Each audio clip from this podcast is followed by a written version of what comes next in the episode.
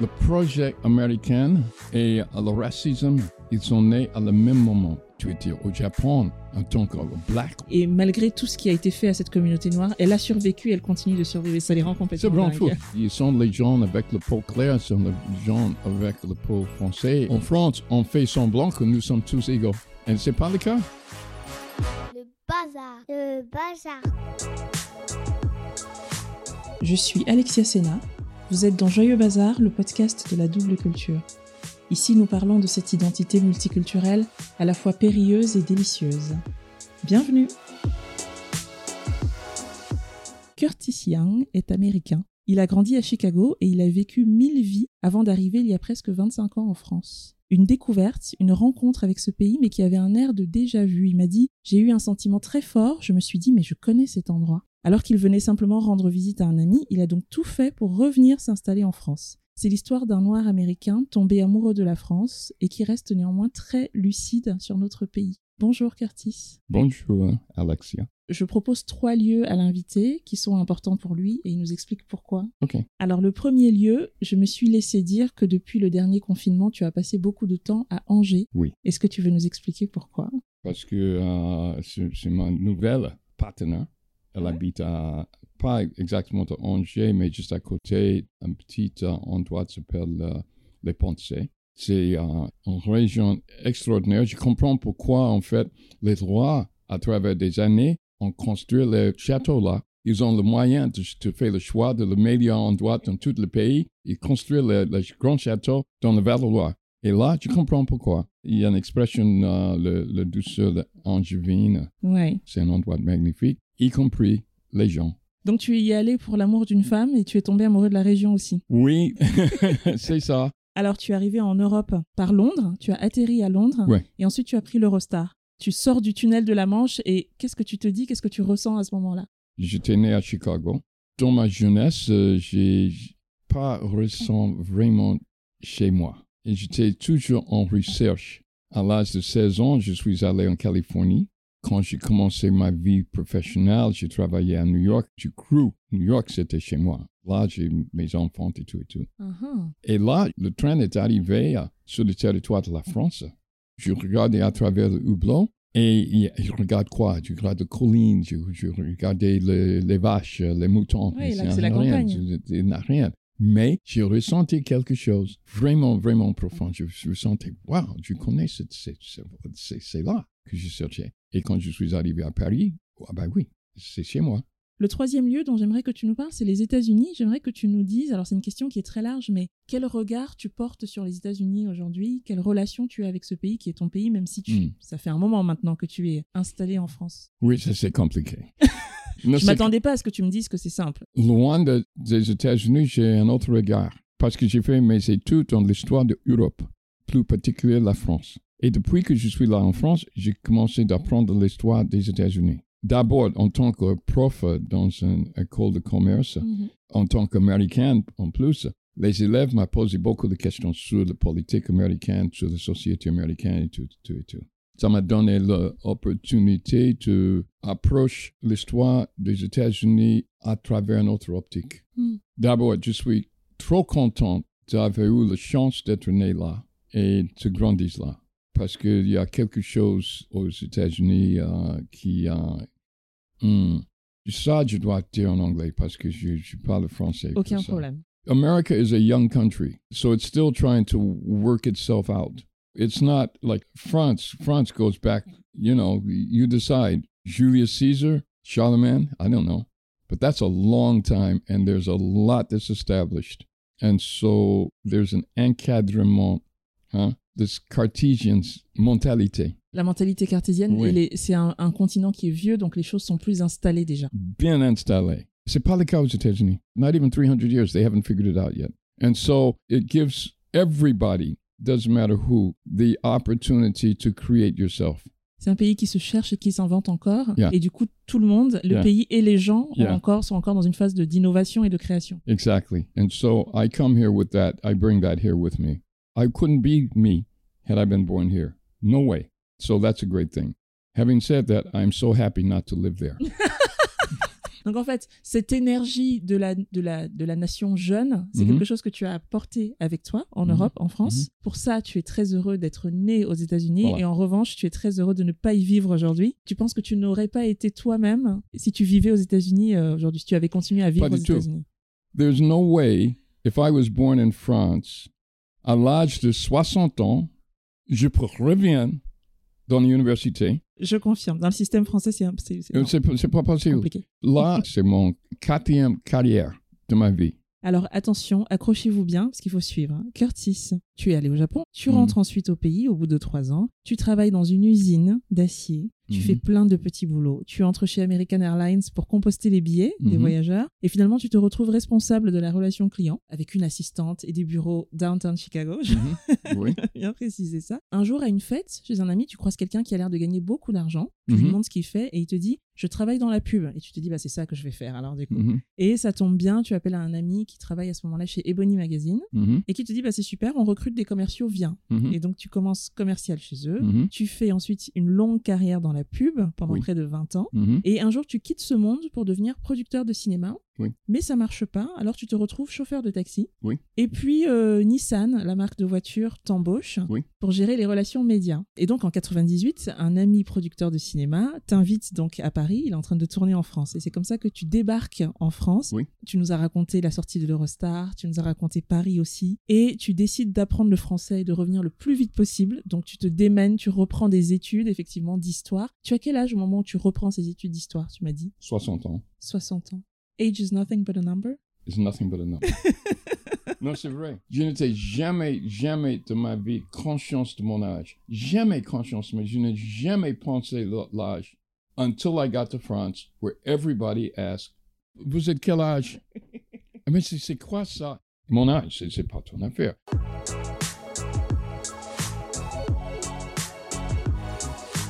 I'm happy not to, to be here. I'm happy to have grown up there. I'm happy not to live there because it's too complicated. The racism in America is just too deeply embedded in everything. Le racisme est, everything. est It's- profondément ancré euh, dans, dans absolument tout aux États-Unis, raison pour laquelle tu es content de ne pas y vivre. En parlant de racisme, Mhm. je veux qu'on parle de ton expérience au Japon.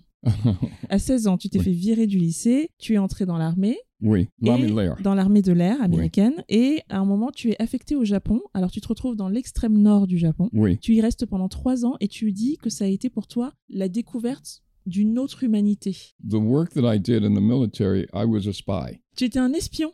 And it was pendant la guerre froide.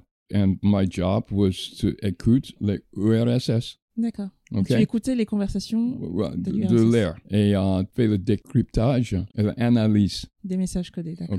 Tu es arrivé Ok. en 58, donc 13 ans 58, après ouais, la guerre. ouais. The smells, the sights, the taste. I can remember today as if it was yesterday. It so deeply impressed me.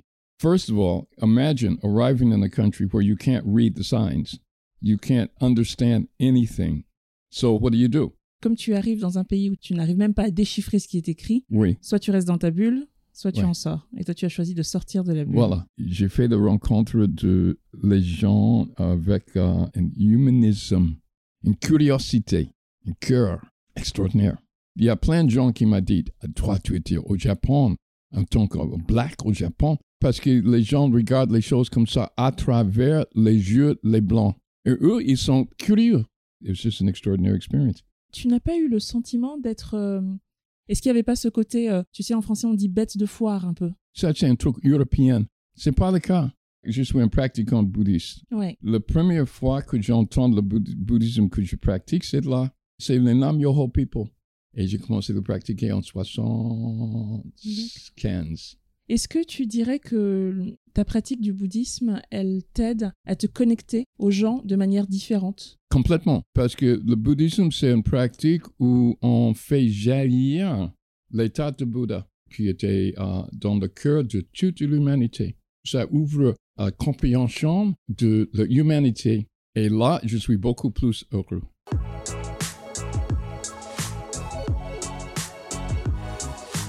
Tu nous as parlé des États-Unis, de Chicago où tu as grandi, en Oui. disant que tu ne t'es jamais senti chez toi. Tu étais Oui. déjà enfant et jeune à la recherche de c'est où Oui. chez moi, parce que manifestement, ça n'est pas ici. Tu m'as aussi dit que tu as grandi dans un quartier qui était un peu la frontière entre le- le- les quartiers noirs et les quartiers blancs. Et que du coup, tu traversais cette frontière bah, pour aller à l'église, pour aller faire les courses, pour aller à l'école.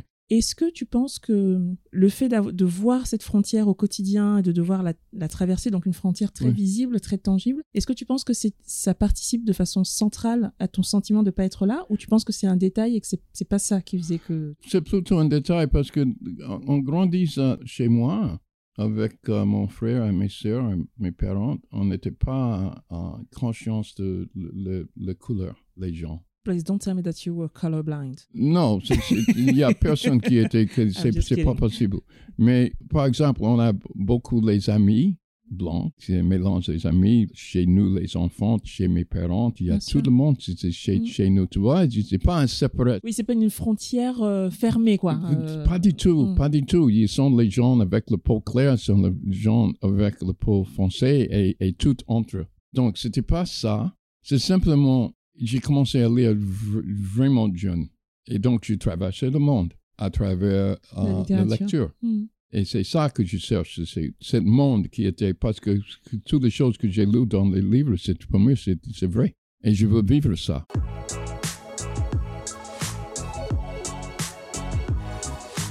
Tu parlais euh, tout à l'heure du fait de ne pas vivre aux États-Unis et que tu étais bien content. Tu parlais du racisme aussi. Mais quand on a échangé, tu m'as dit la société française, de ce point de vue-là, pour toi, est pire encore parce que les choses ne sont pas dites. Oui, Et en même temps, tu m'as dit il y a ce truc dans l'air aux États-Unis que Mhm. je ne sens pas en France, c'est cette espèce de haine. Qu'est-ce qui fait que à la fois tu me dis la France est encore pire parce qu'il y a cette histoire de je ne vois pas les couleurs, Mhm. et en même temps tu me dis mais je me sens super bien dans ce pays Oui. et je suis contente d'y vivre. aux États-Unis, le projet américain et le racisme, ils sont nés à le même moment, en 1620. Un an avant, en 1619, il y a un navire néerlandais avec 20 esclaves, les Africains. Et là, c'est le commencement de le projet américain. Et il continue comme ça jusqu'à aujourd'hui. Hier, pour la première fois, les Américains ont reconnu la fin de l'esclavagisme en 1865. Hier, à le même moment, cette semaine-ci, le gouverneur de l'État de Texas, il a passé une nouvelle loi qui interdit d'enseigner l'histoire de l'esclavage dans les écoles. Nous sommes 2021. OK? Là, c'est les États-Unis. Pourquoi nous sommes les Américains? Sont les seuls pays industriels qui n'avaient pas l'assurance maladie. Pourquoi? Parce que il a commencé à la fin de la guerre de sécession, il y a une épidémie de smallpox qui était euh, euh, propagée dans les camps des anciens esclaves.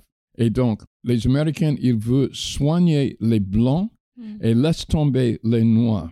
Donc, tout le régime de la santé aux États-Unis, il est, il est construit sur cette base-là, et jusqu'à aujourd'hui. Parce que les États-Unis, c'est c'est une république fédérale. OK, c'est ça le cas aux États-Unis. Il n'y a pas de politique cohérente. Par rapport à la France, la France, c'est une république qui a été fondée en 1792, qui englobe tout le monde en France. Il n'y a pas une loi en Provence, une autre loi en Normandie, un autre truc à, à la Bretagne, un autre truc à- dans, dans, je ne sais pas. Il y a toutes les lois de ce pays, c'est pour tous les résidents de ce pays. Ça, c'est génial. Pourquoi je dis euh, le racisme, c'est encore pire? Parce que aux États-Unis, on sait, on a 100 millions les Noirs, ils sont 25 millions les Chinois, ils sont, etc. On a les etc. statistiques. euh, Donc, tu peux redresser les problèmes une fois tu, tu saves le, le, le problème, Mm. tu vois? Mais en France, on fait semblant que nous sommes tous égaux. Et ce n'est pas le cas.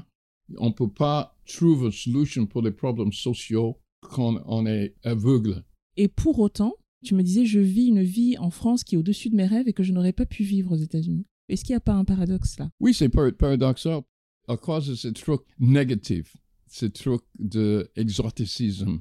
Ça me permet de faire des choses que, que je n'ai jamais fait aux États-Unis. Alors, on arrive sur un sujet extrêmement intéressant parce que tu m'as dit I take advantage of fascination of French about black Americans. I know they exoticize me. Tu m'as dit, je, profite de cette fascination des Français pour les Noirs américains. Je sais très bien qu'ils m'exotisent, qu'ils me fétichisent, mais j'en profite. Au lieu d'en souffrir ou d'en mourir, eh ben, j'utilise ça pour les ouvrir à quelque chose. Raconte-moi comment tu utilises ça à ton avantage.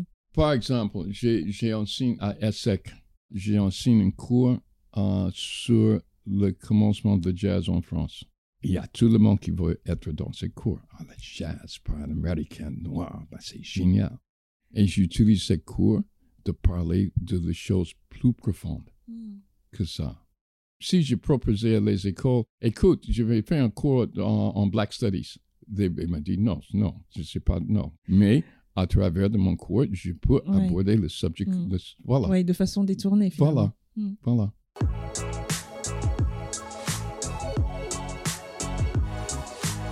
Tu sais, tu m'as parlé de l'écrivain euh, Richard Wright. Mhm, Tu m'as dit, euh, il, quand il est arrivé en France, il a eu l'impression qu'il y avait un bloc de béton mhm. qui tombait de ses épaules, qui est en fait, fait. la charge euh, mentale raciale Tout à qui fait. tombait de ses épaules. Oui.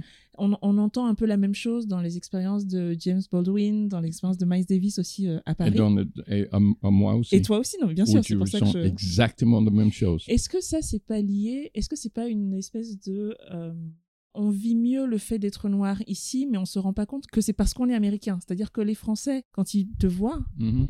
euh, ne voient pas la même chose que quand ils me voient. Au début, oui. Mais quand tu commences à parler, ils se disent Ah, lui, c'est un noir, mais pas comme les autres, parce qu'il est américain. Est-ce que c'est pas ça qui fait. Why are you laughing? Est-ce que c'est pas ça qui fait Ça que l'expérience Parce que I hate that so est much. différente? It's, it's, it's just crazy. I mean, we're all the same. Le même être humain, à la base, nous sommes tous le même. Et c'est une perception. Ça dépend qui regarde, parce que pour la France, eh ben, il n'y a pas le même passif. Tu vois? La France me regarde et se dit Ah, alors il y a l'histoire des colonies, il y a plein de trucs. Alors que toi, quand tu regardes ah, les États-Unis. Et je pense que c'est la même chose si je, moi je vais aux États-Unis. Mhm, Je pense que face à un Américain blanc, mhm. quand il comprend que je suis pas noir des États-Unis, mais Oui, noir d'Europe, Oui, oui. ah, so she won't talk about me, about the civil rights and everything. Tu vois? Il n'y a pas le même OK. passif. Quand un Français parle pour l'Afrique, ils sont euh, impliqués avec toute cette histoire de colonialisme. Bien sûr, ouais, c'est ça.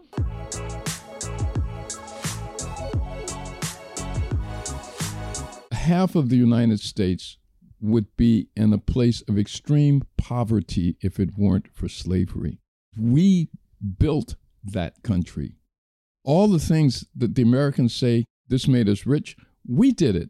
We built the houses, we tilled the fields, we grew and chopped the tobacco and the cotton and the sugar, we grew the rice, we raised their children, we gave them a cultural product that's known all over the world called jazz and blues and gospel.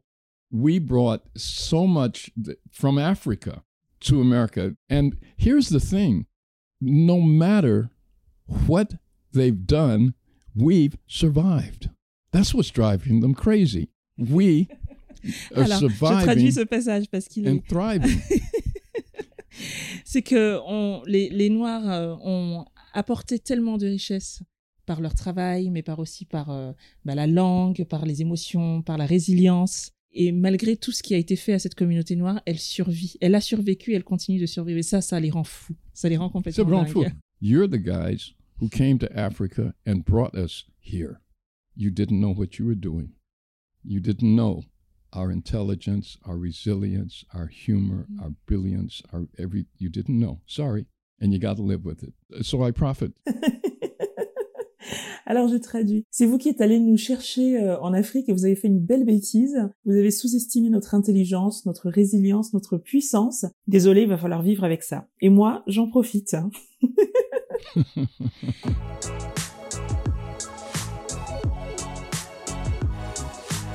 Je voudrais qu'on parle de cette phrase que tu m'as dite. Tu m'as dit, tout ce qui est la culture, la couleur, la nationalité, c'est une carte de visite. Quand tu me donnes cette carte de visite, tu m'invites à te découvrir. Mais si moi, je m'arrête, si j'arrête la conversation à cette carte de visite, alors je ne te connais pas. C'est une invitation comme si je préparais un grand repas avec euh, toutes les bonnes choses. Et je vous invite et vous m'avez refusé. C'est vous qui perdez. Moi, j'ai eu la joie d'avoir préparé cet grand repas parce que j'adore cuisiner. Et je vais goûter ça. Et je sais comment il était riche et nourrissant et magnifique. Si vous êtes trop fermé, trop euh, peur, trop euh, bloqué dans ton préjugé, de traverser la porte, c'est dommage.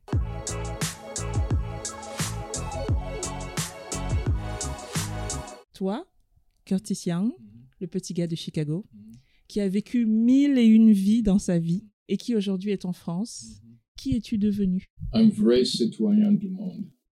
La France, c'est une base pour moi de aller et euh, découvrir, continuer de, faire le découvrir, de, de, découvrir le monde. Mais je suis là vraiment, vraiment, euh, euh, je deviens un vrai citoyen du monde.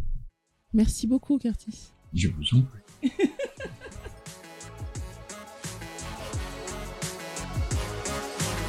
C'était Joyeux Bazar et c'était le dernier épisode de cette saison 2. Dites-moi sur Facebook ou sur Instagram ou par mail ce que vous en avez pensé. Je vous remercie d'être toujours plus nombreux, nombreuses, plus de 1500 écoutes par mois. C'est extrêmement motivant pour euh, continuer à porter cette parole singulière qui est celle des multiculturels. Pendant le mois de juillet, nous diffuserons une série de vidéos sur le thème du retour au pays l'été, et en août, vous pourrez réentendre les meilleurs moments de cette saison. Pour ne rien rater, suivez les comptes Joyeux Bazar et abonnez-vous à la newsletter mensuelle. À bientôt!